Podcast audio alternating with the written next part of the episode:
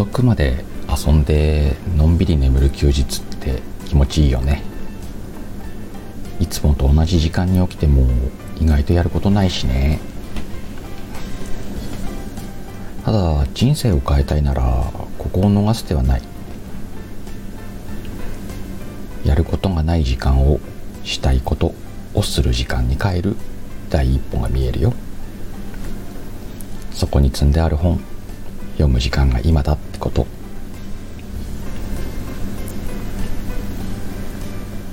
おはようございます。シカヘルです。140文字の裏側へようこそ。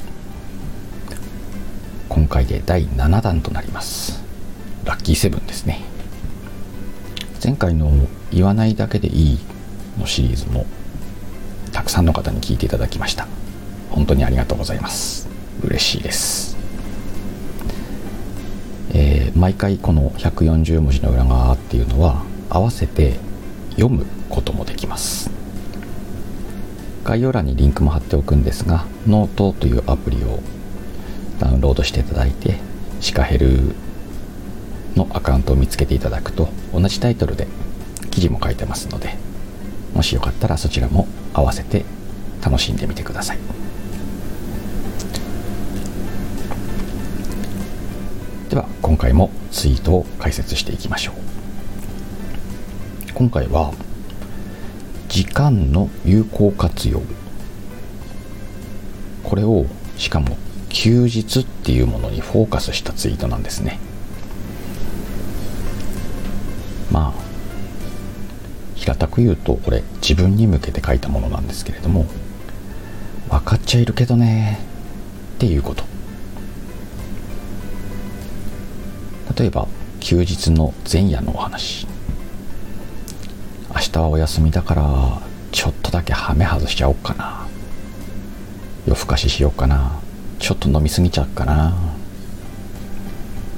そんな楽しい時間を過ごした代償っていうのは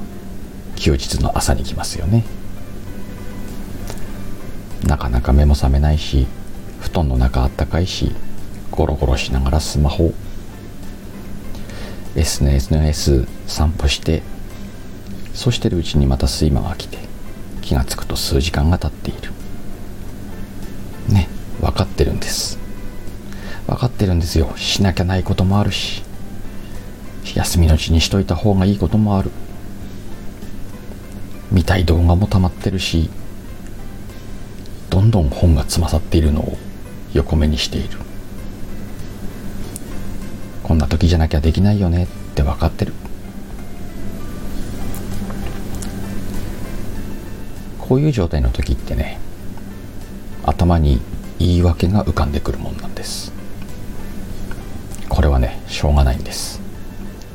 人っていうのは言い訳がしたくなる生き物なんです。これもまた脳の特性なんですけれどもちょっと難しい言葉を一つ言っておきますね。認知的不協和の解消っていう現象が起きてるんですけれども、まあ、これについて説明しようとは長くなるんで今日は平たく言うんでなんとなくそんな感じかなっていうニュアンスで覚えてもらったらいいんですけれども理想と現実にギャップがある時ってこうそれをすり合わせるためにねうんと脳内で自分に嘘をつくっていう機能です。これはねあのストレスから身を守るための防御機能と思ってもらっていいんですけれどもそういうわけでね人間はねうんと言い訳をしますよっていうこと。そのくらいの簡単なニュアンスでいいと思いますよ。ただこれが起きるのはねもうしょうがないことだと思ってください。例えば今回のツイートだったらゴロゴロしていたいっていう欲望と休日を有効活用せねばっていう気持ちがせめぎ合ってるんです。ギャップがあるんですね。例えばじゃあ Y だったらどんな言い訳がいいかなと。例えば早く起きたって特に急いでやんなきゃねえこともねえし。実はあれとあれは来週でもいいんだよな。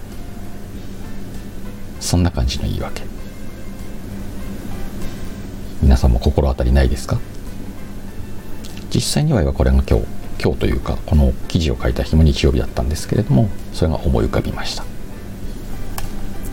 でこの言い訳をね受け入れてあげるとダラダラした休日が始まります。テヘペロ状態です。で、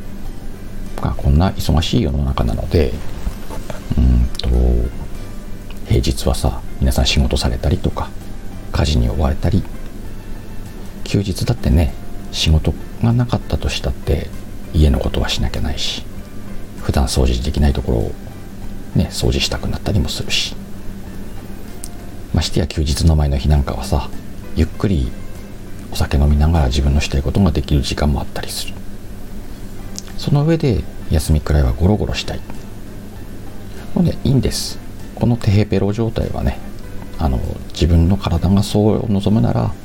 そういうふうに何て言うんだろう生活する時間楽しむ時間っていうのもすごく大事なんでダラダラした休日も全然いいんです。ただこういう経験はないですか？一日が終わる時にうわーやっときゃよかったなとかいわゆる後悔ですよね。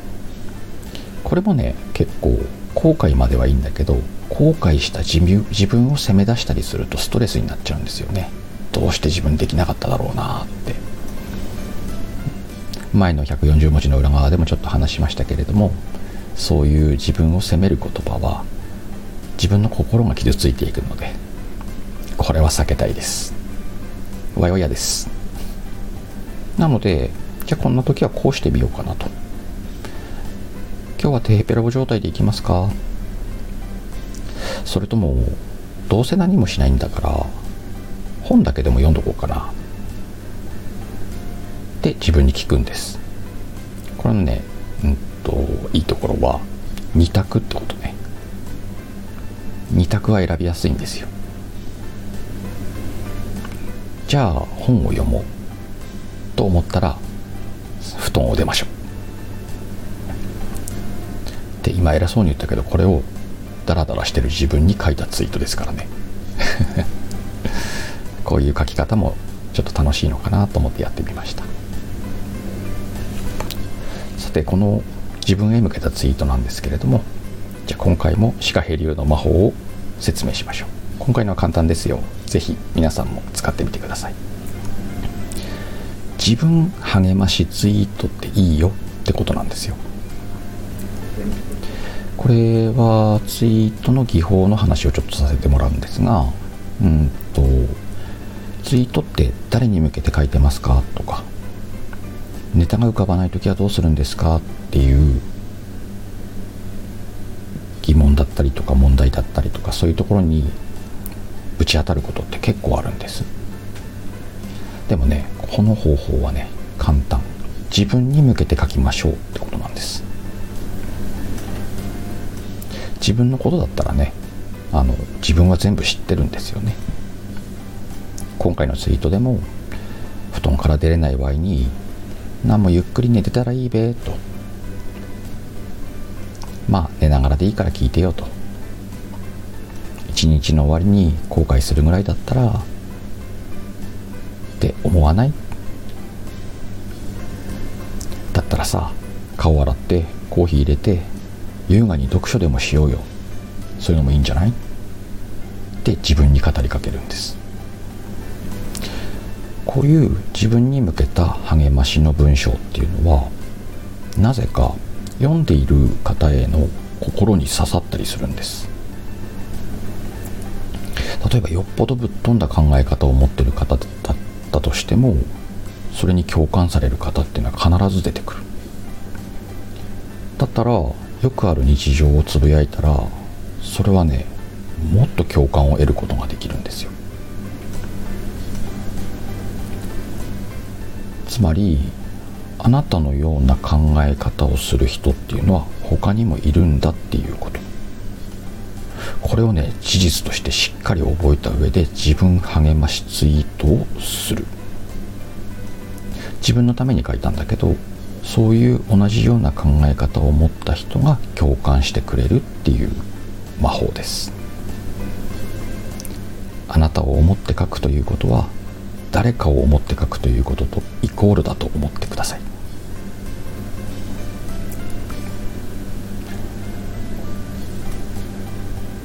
今日のツイートの解説はこんな感じです。えー、ちょっとだけ雑談させてください。えーねおとといの夜に、えー、ちょくちょくちょくあのこのラジオでもお名前の出ているちょっともさんという方にコラボ配信に呼んでいただきましてテーマを子育てでやりましょうって言って1時間ぐらいやりましょうかっていいですね飲みながらやりますかって9時からね2人で缶ビール開けてスタートしたんですけれども1時間どころ